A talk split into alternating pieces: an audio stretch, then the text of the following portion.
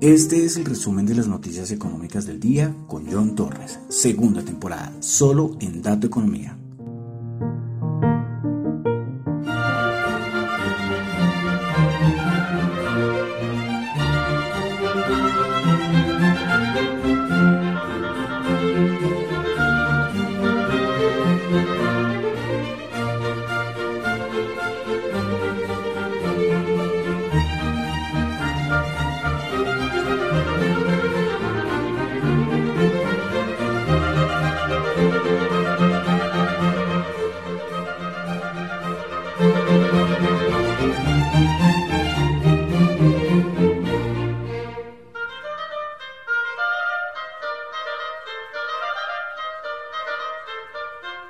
thank you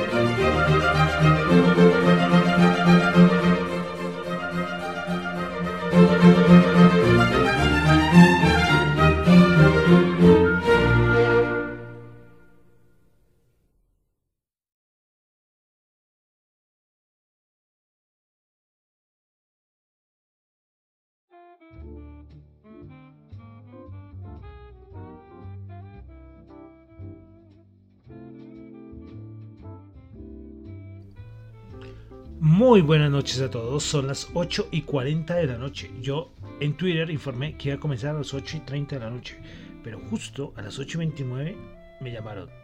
Por eso el retraso, el retraso, de verdad. Qué pena, qué pena, cosas que pasan. Bueno, 8 y 41 ya de la noche de hoy, lunes 12 de diciembre del año 2022. Mi nombre es John Torres y este es el resumen de las noticias económicas.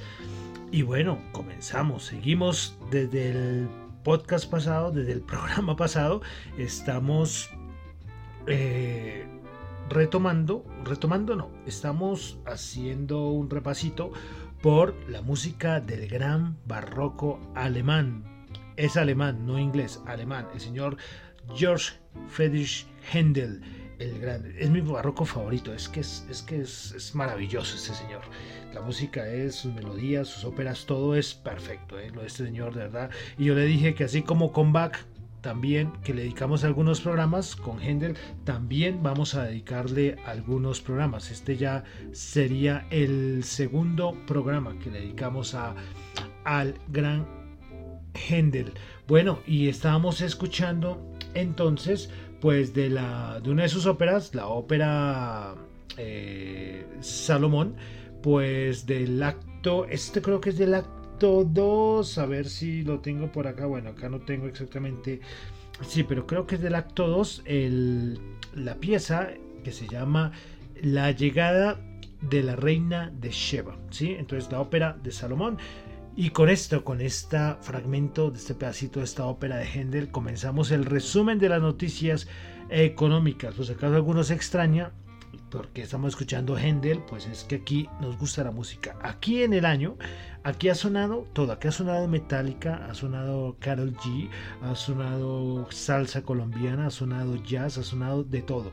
Y ahora, desde hace ya más de un mes, estamos en nuestro como recorrido de la música clásica, la música culta, la música instrumental, y comenzamos con artistas contemporáneos, pero ya los dejamos y ahora estamos en el recorrido desde la época del Renacimiento. Ya el Renacimiento le dimos un repasito rápido y estamos ya en la época barroca, ¿eh? y por eso estamos escuchando a gente. Bueno, quiero saludar a los que me escuchan en vivo en este momento en Radio Dato Economía, los que escuchan el podcast en Spotify. Muchas gracias, no olviden la calificación que es muy importante. De igual manera los que escuchan el podcast en Apple Podcast, en Google Podcast y en Fonte, la aplicación donde ustedes por escuchar sus podcasts favoritos les dan algunas fracciones de, de Bitcoin, si les gusta todo este mundo cripto. Bueno, Vamos a comenzar recordándoles que lo que yo comento acá no es para nada ninguna recomendación de inversión, son solamente opiniones personales. Bueno, comenzamos. Comenzamos en China, que siempre comenzamos con China, es que la importancia de China es, tremenda, ¿no? Bueno, eh, buenas declaraciones del embajador de China en Estados Unidos, el señor Kim Yang. Dice él que las medidas de COVID en China van a seguir relajándose y que él ve que los que en un futuro muy próximo, muy próximo, los viajes internacionales a China serán mucho más fáciles y la idea es que las cosas van a a nivel de viajes a nivel eh, con China va a ser mucho más fácil. Veremos no veremos. Eh, eso sí han dicho de lo de la variante Omicron que no ha sido tan mortal. La última oleada que está presentando en China no fue tan mortal como las anteriores que por eso es que han venido como relajando algunas medidas en China bueno, seguimos en Asia, vamos con el índice del precio del productor en Japón. El dato mensual 0.5% era el estimado y terminó en 0.6%. El interanual se esperaba 8.8% y subió al 9.3%. Bueno, si miramos es un menor en un punto al anterior que fue 9.4, pero muy superior al dato estimado. Bueno, dejamos Asia, vamos al Reino Unido, donde tuvimos producción, bueno, perdón, producción manufacturera primero en el Reino Unido. Eh, se esperaba el dato interanual una caída del 5,4 y la caída fue 4,6%. Y la producción industrial en el Reino Unido, el dato interanual, se esperaba una caída del 2,5% y se tuvo fue una caída del 2,4%. Bueno, vamos a Norteamérica, muy poca cosa, de verdad, muy poquita cosa más en esta época del año. Eh, todos pendientes de lo que va a pasar mañana y pasado mañana. O sea, son las dos fechas más claves para terminar este año. Eh, pero hay algo que es interesante y, yo no sé, es una cosa lógica, pero verdad, hay veces que uno se las cosas más lógicas a uno se le pasan y nombrarlas o explicarlas. Y es que mañana tenemos el dato de inflación, pero pasado mañana vamos a tener el dato de, vamos a tener la Reserva Federal. Pero mañana comienzan las reuniones de la Reserva Federal, es decir, mañana parte de las reuniones ya sabrán el dato de inflación, la Reserva Federal. Entonces por eso es tan importante, porque no sé cuántas veces se da que la Reserva Federal, que o sea, su, las principales misiones es controlar la inflación, va a tener el dato de inflación en medio de la reunión. ¿sí? Es, curioso. Hoy el, periodista, el periodista este de Wall Street Journal, sí, Wall Street Journal, sí, Wall Street Journal, que eh, eh pues que es el cotilla de la Reserva Federal y toca seguirlo obligatoriamente. Ustedes deben tenerlo. Si quieren, dejen de seguirme a mí, dejen de seguir a... Si usted está en bolsa y, y negocia en mercados internacionales, debe seguir a este señor. Eso es súper importante. Y más en estos días en que la Reserva Federal, ningún miembro de la Reserva Federal puede hablar por el blackout que hay por la reunión que tenemos eh, mañana y pasado mañana, pues este señor da y saca algunas cosas importantísimas. Eh, Hoy, por ejemplo, uno de sus tweets habló sobre los, los hawkish y los dovish, es decir, los palomas y los halcones de la Reserva Federal. Y ese señor Timirado dice que es que la Reserva Federal está dividida entre, las, entre los dovish, las palomas, que piensan que la Reserva Federal ya ha hecho lo suficiente o tal vez ha hecho demasiado y que la inflación eh, ellos creen que los Dovish, que, la inflación se puede, entre comillas, colocar como transitoria, aunque ya sabemos que transitoria poco. Pero por otro lado, otros miembros de la Reserva Federal, que son los Hawkish, que son los halcones, temen que la inflación se extienda y esto afecte la parte salarial, lo que eh, llevaría obligatoriamente a una recesión dura. Entonces, hay una división muy clara en medio de la Reserva Federal. Por ejemplo, ya hemos escuchado a Brainard, por ejemplo, la mano derecha de Powell, que ha cambiado un tono más dovish, pero por otro lado tenemos otros miembros, aunque sea Bullard, que es mucho más halcón. Eh, bueno, entonces eh, veremos a ver qué pasa. La reunión, eh, este señor Timerado dice que hay muchas de divisiones dentro de la Reserva Federal a la, hora de saber qué va a pasar, qué se va a hacer especialmente el siguiente, el siguiente año. Entonces es importante, nuestra reunión de verdad que es importante, la última de este inolvidable año 2022.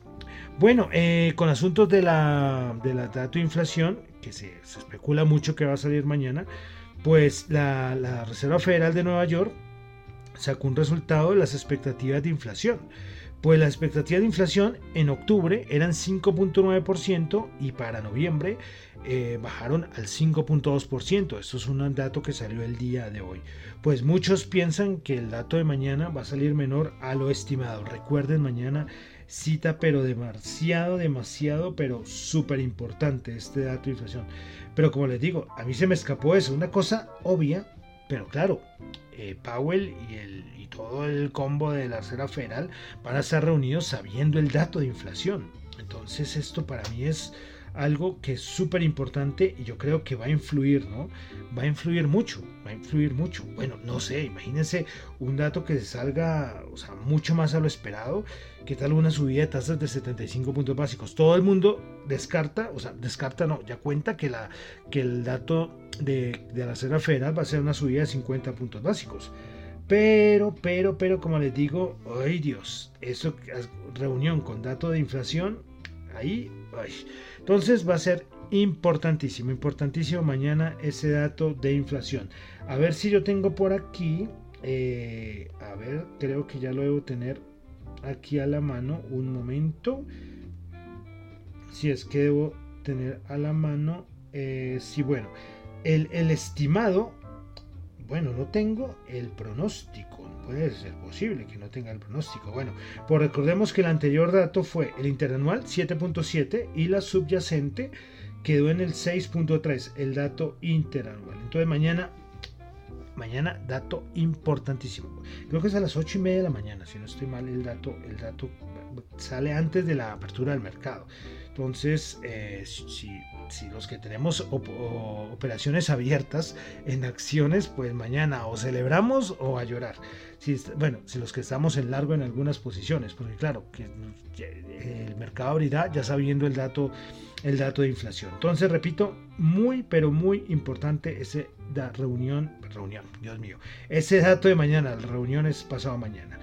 Bueno, vamos a pasar directamente a la parte de mercados. Hay veces que de Colombia, el fin de semana hay un montón de cosas de Colombia, hoy lo vamos a dejar ahí. Vamos a pasar a mercados y es que mm, eh, hoy Citigroup redujo el pronóstico del petróleo, del precio del petróleo, referencia a Brent para el 2023. Eh, lo redujo en 8 dólares a 80 dólares el barril. Bueno, entonces, hoy les cuento una cosa, les voy a confesar una cosa. Hoy no pensaba hacer el, programa porque cuando hay tan poca cosa, pues, de verdad que digo no, pero al final tomé la decisión. ¿Y por qué tomé la, decisión? Por algo que pasó en el mercado el día de hoy, que es una cosa que no suele pasar mucho. Recuerden que nosotros aquí hablamos mucho del VIX, ¿no? Ese índice de volatilidad. yo le doy de verdad mucha importancia, ¿no? Pues hoy eh, el VIX subió muchísimo, de verdad, subió harto, subió, creo que fue el 9%, ya aquí lo, creo que lo voy a, revisar a ver si tengo el dato exacto, cuánto cerró. Y el asunto es que el SP también subió. Entonces, eh, claro, subió el 9,5%, subió a 25%.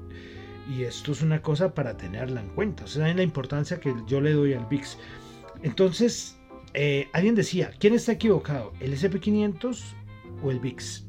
Sí, porque claro, lo que nos está señalando el VIX con esa subida es que se viene una semana dura. Es que yo les dije el podcast, el programa del fin de semana.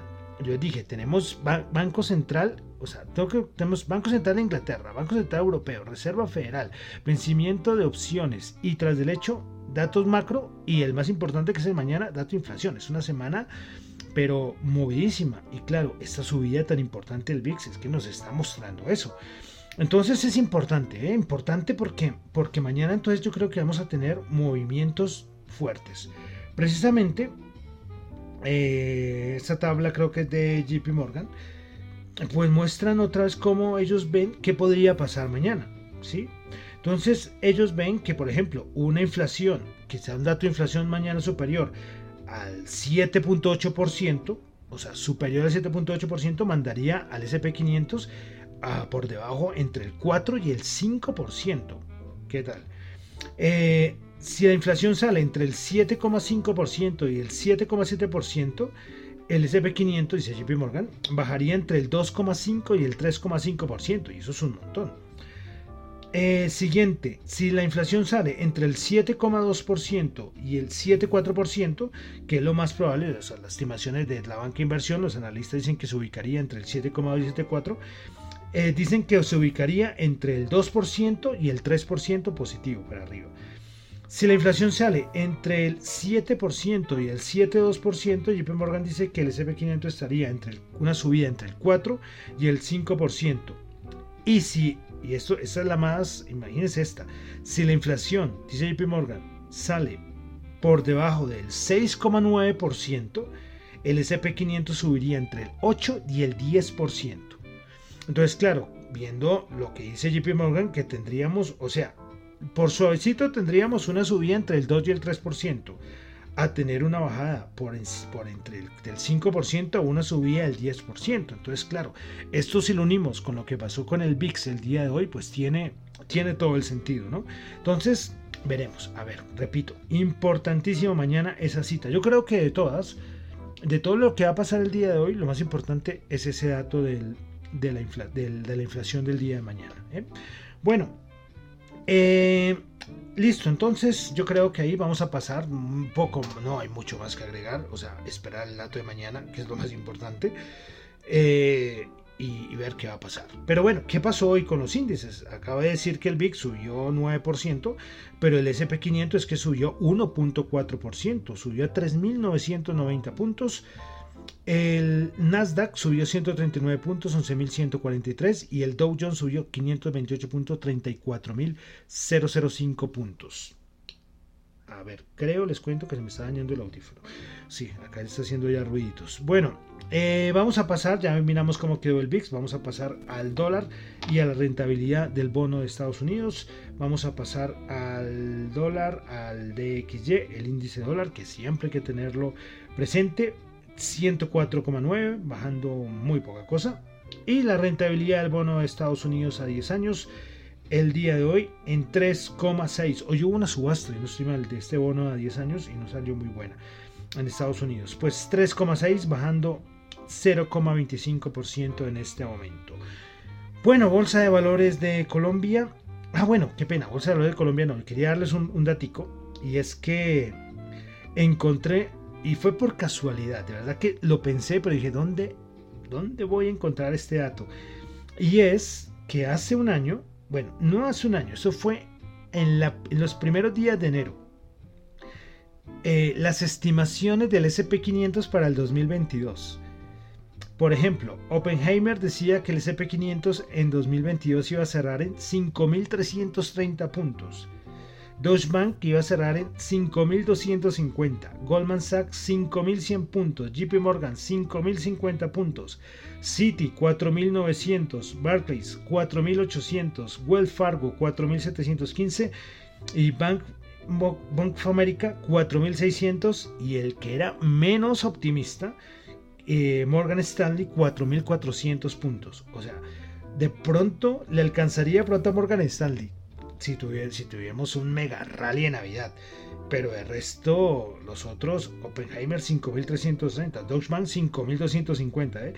Eh, es que me pareció curioso. Y esto yo les había comentado, las diferencias de estimaciones. Y ahora con lo que se está hablando, las estimaciones para el 2023.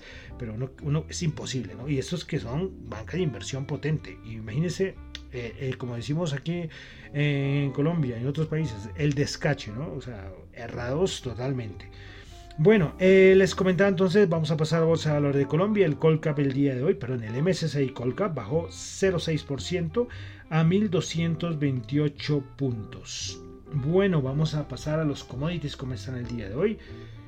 El oro, en este momento el oro baja, perdón, sube 2.7 dólares la onza, 1.795.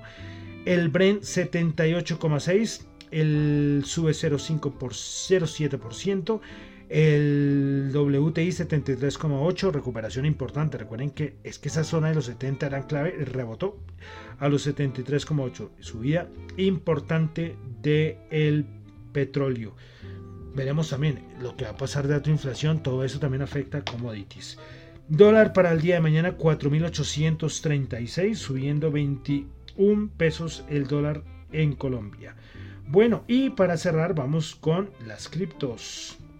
Los criptoactivos en este momento, ¿cómo están? Recuerden que siempre de los 22.000 tokens, sí, porque recuerden, o sea, no sé si algunos recuerden, no, yo creo que los que no están pendientes, les cuento que según CoinMarketCap, que es la página donde uno se guía, el problema es que hay muchas discusiones, ¿no? Porque ahí listan cualquier cosa. Uno tiene que cumplir unos requisitos y creo que tiene que pagar un dinero para ser listado en CoinMarketCap.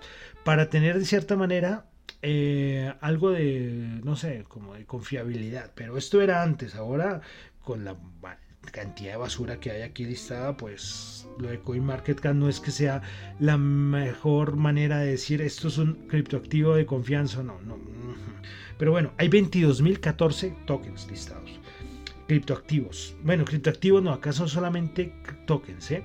Porque, por ejemplo, mm, los, los NFT son criptoactivos, eh, pero no están aquí listados todos. De pronto habrá algún proyecto que tiene su propio token. Pero bueno, siempre cogemos aquí las primeras 10, 11. Tomamos, ¿eh? Tomamos. Si por acaso hay alguien en España que me escuche y ya ha tenido, es que el castellano es similar, pero en algunas palabras eh, cambia, ¿no? Y hay cosas que aquí en Colombia puede ser una palabra normal, pero en otros países no puede ser, puede ser hasta una grosería y sentido contrario. Bueno, entonces Bitcoin va subiendo el 1%, Ethereum va subiendo el 0,8%, BNB bajando el 4,3%, Ripple va subiendo el 0,2%, Dogecoin va bajando el 2,9%, Cardano va bajando el 0,7%, Polygon Matic va subiendo el 1%. Bueno, noticias rápidas de criptos. Pues eh, primero, y es que el Grupo Nutresa, esta empresa colombiana tan importante, eh, adoptó la tecnología blockchain con el protocolo de NIR. NIR es también un, una blockchain, creo que esto es blockchain, sí, casi seguro. Es que hay unos, hay unos eh, proyectos criptos que no son blockchain. ¿eh? El 98% son blockchain, pero no todos son basados en blockchain. Pero bueno, Grupo No 13 salió con NIR, que es un proyecto cripto, para meterse en todo el mundo de la web 3.0, NFTs, bueno, una cosa interesante que iremos siguiendo. Eh, con lo de FTX, eh, bueno, cambiando, otra noticia, con lo de FTX, eh, el gran problema era la desconfianza que ahora dan los exchanges centralizados. Entonces por eso hay algo que se llama ahora que la prueba de reserva y es para ver si en verdad los, los exchanges tienen el dinero que en verdad deben tener, ¿sí? Porque uno pueden tener supuestamente un millón de dólares en criptos, pero en verdad los tienen, y eso fue lo que pasó con FTX. Pues hoy Cointelegraph eh, hizo un poco de bulla porque aparecía que en las pruebas que se está haciendo, en estas pruebas de reserva que está haciendo Binance, pues aparecían algunas banderas rojas. Es decir, que eh, había algunas cosas que no cuadraban en, las, en, los, en, los, en los balances de, de, Binance. Pero después Binance le dijo que no, que no vengan aquí con cosas raras, porque no, que todo está en orden. Pero bueno, ahí cuidado con Binance. Y lo otro es que hace nada, hace menos de dos horas, pues el señor Bankman de FTX pues fue arrestado en las Bahamas, porque allí estaba. Veremos a ver qué va a pasar con este señor que lógicamente tiene que pagar. Eso sí, él puede decir que eh, que cometió un error, que se siente muy triste, pero tiene que pagar. Es que así es las cosas, no puede estar tranquilo de la vida por ahí. Bueno, entonces ya, con esto termino por el día de hoy el resumen de las noticias económicas. Yo pensé que iba a ser un programa cortito y mira, ya esto de cortito nada, o sea, increíble.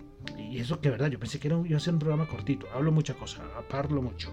Bueno, ya con esto termino por el día de hoy el resumen de las noticias económicas. Recuerden, lo que yo comento acá no es para nada ninguna recomendación de inversión, son solamente opiniones personales. Mañana, dato de inflación, veremos a ver si tendremos rally de Navidad o no tendremos rally de Navidad. Mañana yo creo que 90% sabremos, porque no sabemos qué va a decir Powell el, miércoles, pero mañana ese dato importantísimo, igual que tenemos eh, semifinales de, Mundial también, ¿no? tenemos todo mañana, y importante. Bueno, me despido, mi nombre es John Torre, me encuentra en Twitter en la cuenta arroba Chu, en la cuenta de arroba Dato Economía, para asuntos de la emisora radiodatoeconomía arroba gmail.com y en Twitter arroba Economía R. Y vamos a cerrar con Händel. Recuerden que estamos ahorita, este programa y, este, el anterior programa, y yo creo que este, y todavía no sé si uno o dos más, seguiremos repasando la música de este gran barroco. Recuerden que estamos en nuestro recorrido de la historia de la música. Eh, estamos en la época barroca y pues estamos con Händel. Ya hemos pasado por Pashbel, por Albinoni, por John Sebastian Bach y ahorita estamos con Händel.